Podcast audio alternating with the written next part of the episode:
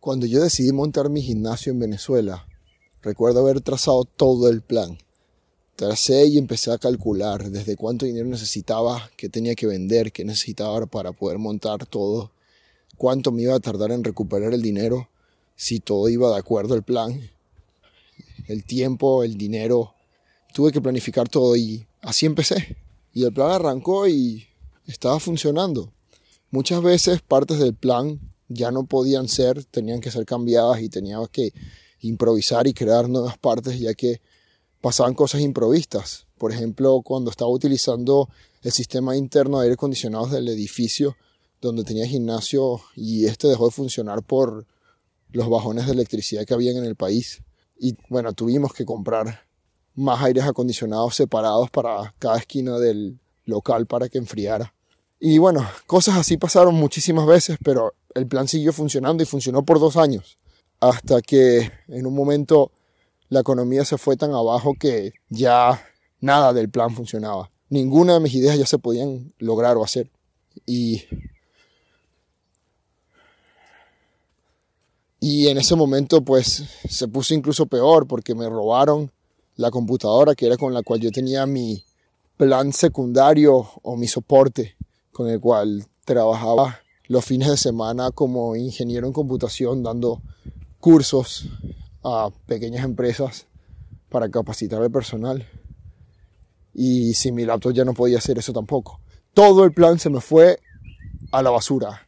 Y no, no tuve otra opción más que cambiar el plan. Aquí Norman para hablarles de enfoques.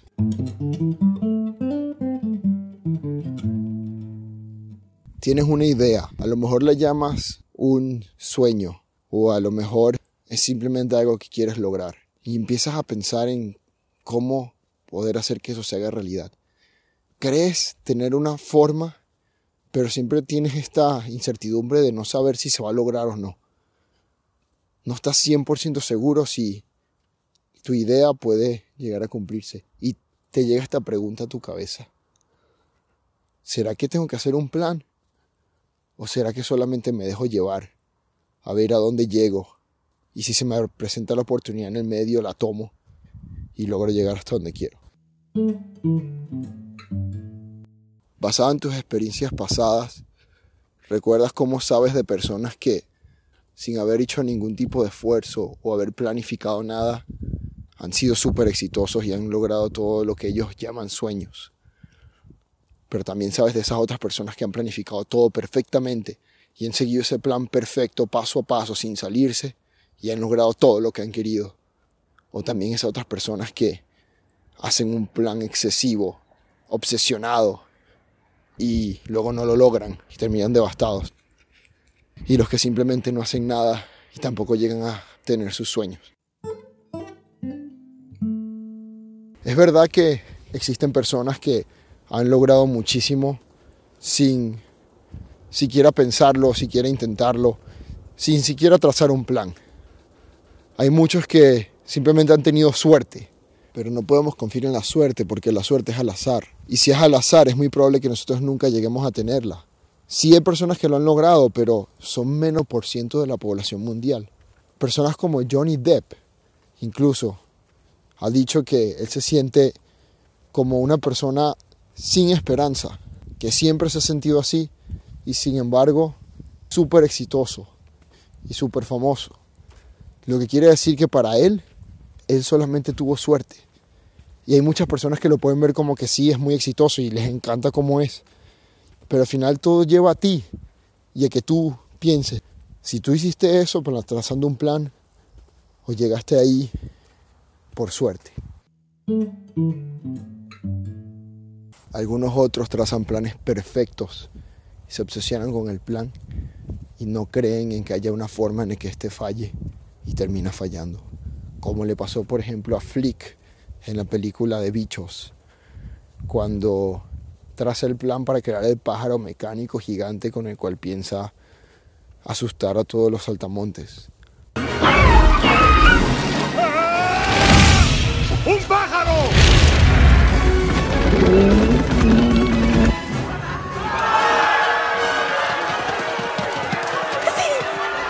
Y aunque el plan empieza completamente bien, alguien no entendió el plan y lo enciende en fuego. ¡Hace falta mi mejor acto! ¡Fuerte, ardiente! ¡No pete!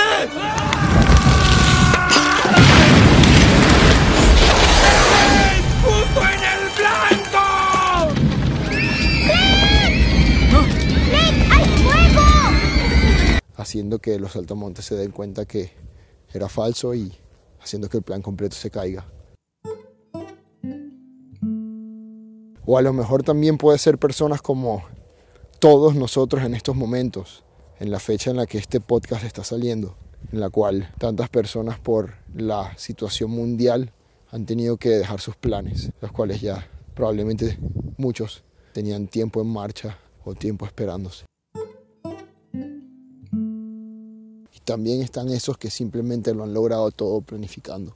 Ahora, todo esto es cierto, pero nada de esto nos dice qué tan importante es o no planificar y qué hacer o qué pensar cuando nuestro plan no se logra o incluso cuando se logra. Dwight Eisenhower, presidente de Estados Unidos en 1953 hasta 1961, era un militar de alto rango que participó en la Segunda Guerra Mundial. Hizo miles de planes. Y entre sus planes, varios fallaron, haciendo que muchas personas murieran, pero muchos otros funcionaron perfectamente y lo llevaron a ser un héroe nacional. Él una vez dijo, planificar lo es todo, pero el plan es nada significando que cuando uno traza un plan, uno por lo menos tiene una idea de hacia dónde va a ir. Y siempre es bueno tener algo con que empezar y con que arrancar. Pero si en el medio este plan se daña, algo pasa y ya no sabemos qué hacer, no hay un problema porque uno siempre puede replanificar dependiendo de la situación, aprender de la situación y muchas otras cosas más. Una vez decidimos crear un plan para hacer que nuestros sueños se hagan realidad, se convierten en una meta. Una meta ya te lleva por un camino en el cual eventualmente puedes llegar a donde quieres llegar, incluso si tienes que cambiar en el medio. Pero si no creas ningún plan y te dejas llevar, puedes terminar en un lugar completamente diferente y en algo que no tiene nada que ver con lo que tú querías lograr en un principio, que probablemente ya no sea el sueño que tú querías lograr. Un plan nos da la posibilidad de aprender incluso mucho más, porque al hacer un plan sabemos qué estamos haciendo y incluso si va bien o si va mal, aprendemos de lo que acabamos de hacer, en qué volver a hacer y en qué no hacer más. Pero si no sabemos qué estamos haciendo, muchas veces ni siquiera aprendemos algo, solo pensamos que tuvimos mala suerte. E incluso si nuestro plan no funciona por algo externo, por algo que no tiene nada que ver con nosotros y que nos toma de sorpresa, incluso en ese momento pueden pasar dos cosas. Eso nos puede llevar a un sitio al que no esperábamos, pero que nos hace descubrir otras pasiones que podemos tener, nos hace aprender incluso más y nos hace crear nuevos planes hacia otro camino que no teníamos, pero que ahora es nuestra decisión. O nos puede tumbar. Puede ser como cualquier otra situación incómoda o triste en la cual decidimos si nos destruye, nos define o nos hace más fuertes. En cualquier caso, nos hace aprender y tomar decisiones para los próximos planes que queramos hacer. Ahora, un plan nos ayuda a aprender, nos pone en un camino hacia la meta que queremos lograr, nos da más posibilidades de lograrla. Y incluso si va mal, puede hacernos tener una nueva creatividad o descubrir algo nuevo que jamás habíamos pensado que nos podía gustar. Y en cualquier caso, nos hace aprender y ir para otro plan. Suena todo muy bien, ¿verdad? Pero eso no es todo lo que hay. También cuando se hace un plan, hay algunos factores que deberíamos tomar en cuenta. Y aquí quiero hablar de dos de ellos. La sobreplanificación. Muchas veces nos enamoramos demasiado de nuestro plan. Queremos que sea un plan perfecto, que no tenga ningún detalle y que se logre el 100%. Y por lo tanto, tomamos demasiado tiempo planificando. Intentamos hacerlo lo más perfecto posible antes de empezar a hacerlo y por eso muchas veces terminamos haciéndolo muy tarde. Porque el problema es que muchas veces nuestros planes son sensibles al tiempo y mientras más nos tardemos en empezarlo, menos posibilidades tenemos de lograrlo, porque perdemos oportunidades que solamente se pueden lograr en el momento que lo empezamos. Por eso muchas veces deberíamos simplemente planificar. Lo que quiero decir es que hacemos el plan hasta un tiempo, el tiempo en el que tenemos que ya simplemente hacerlo. Y aunque el plan no sea perfecto, va a ser lo más perfecto que podemos hacer en el tiempo que teníamos y empezar a hacerlo. Y ya cuando empieces, probablemente las cosas que no lograste planificar perfectamente, tengas que irlas acomodando durante el momento en el que lo estás haciendo. Pero al ya estarlo haciendo tienes más oportunidades. Y sabes más sobre lo que está pasando porque el proceso ya está arrancado. Y así puedes planificar incluso mejor. Y lo segundo es no tener miedo de no hacer un plan. Hay veces que no tenemos tiempo suficiente para siquiera planificar y simplemente tenemos que actuar inmediatamente. Y algunos de nosotros pensamos tanto en planificar todo que cuando tenemos que hacer algo sin un plan nos sentimos perdidos, sentimos que no tenemos el control y sentimos que no vamos a lograr las cosas que queremos. Pero a veces, cuando no planificas algo, te vas por un camino desconocido que puede llevarte a algo que tú ni siquiera sabías que podía gustarte. Y hacer que aprendas cosas y que tengas más creatividad que la que nunca pensaste que podías tener. Hacer un plan es importante, pero la ejecución es más importante aún. Y si a veces tenemos que ejecutar sin tener un plan y hacer el plan en el camino, esto también nos puede servir. Y simplemente, independientemente de lo que pase, planificamos en el camino, vamos aprendiendo y nos vamos adaptando. Ahora volviendo a mi historia, en el momento que mi plan se cayó, me sentí devastado, estuve muy mal por un tiempo, pero luego poco a poco fui entendiendo que a lo mejor ya no iba a ser el dueño de varias franquicias de gimnasios en Venezuela con una forma única de entrenar a las personas y darle planes nutricionales, pero había aprendido todo lo que tenía que aprender para poder empezar otro negocio. Había aprendido cómo manejar gente, cómo actuar con personas, cómo hacer negocios en países y en situaciones que cambian diariamente como lo pasa en Venezuela. Cómo andar en situaciones tanto de riesgo como en situaciones normales que te lleven a lograr algo. Manejar dinero. Aprendí demasiadas cosas que, aunque la situación al final llevó a que mi plan se destruyera, me dieron otras oportunidades para empezar un plan nuevo, teniendo muchísimos más conocimientos y arrancando una nueva vida con cosas que redescubrí que también me gustaban ya que al haber perdido este plan me puse a pensar en otras cosas que me gustaban y recordé que me encantaba la computación y decidí trazar mi plan en cuanto a eso, yéndome a estudiar para Alemania, teniendo que enviar papeles a distintas universidades, a 20 universidades, para que una al final me aceptara y poder entrar a hacer un posgrado y seguir con la vida que llevo ahora aquí en Alemania. Todo al final por haber cambiado mi plan, no simplemente haberme dado por vencido porque el plan original no había funcionado empezando el segundo plan de forma improvisada, no teniendo suficiente tiempo para planificarlo, pero al final logrando planificar algo que me llevó por el camino, que logró hacer que el resto del plan lo fuera haciendo poco a poco y ahora esté donde estoy ahora.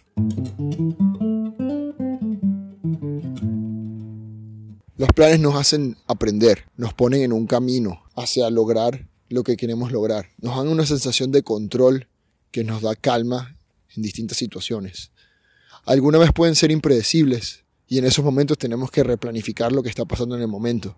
Y en algunos otros momentos pueden que no funcionen para nada y tengamos que hacer un nuevo plan. Pero en todos los casos siempre tenemos que estar abiertos a aprender y a dejar que nuestra creatividad haga que todo surja y poco a poco podamos seguir con más planes. Muchas gracias. Ese fue el capítulo de hoy. Si tienen alguna duda, alguna pregunta, quieren discutir sobre el tema, ya saben, me pueden contactar por normanusb en Gmail y hasta la próxima.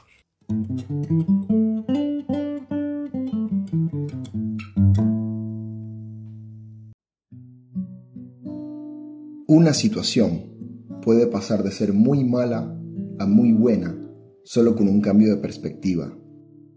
El enfoque que le damos a cada momento de nuestra vida determina el camino que vamos a seguir y qué tan felices podamos ser.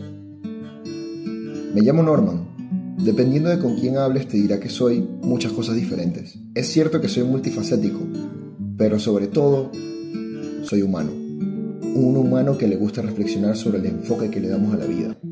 En este podcast hablo sobre mis experiencias y qué enfoque le he dado a cada situación para llevarlo lo mejor posible, tanto para mí como para los demás involucrados. Te invito a que escuches lo que tengo que decir en manera de reflexión ¿Quién sabe? A lo mejor te encuentras con un buen tema para discutir o para ser parte de tu vida. Sin importar el caso. Gracias por tomar el tiempo de escuchar. Enfoques.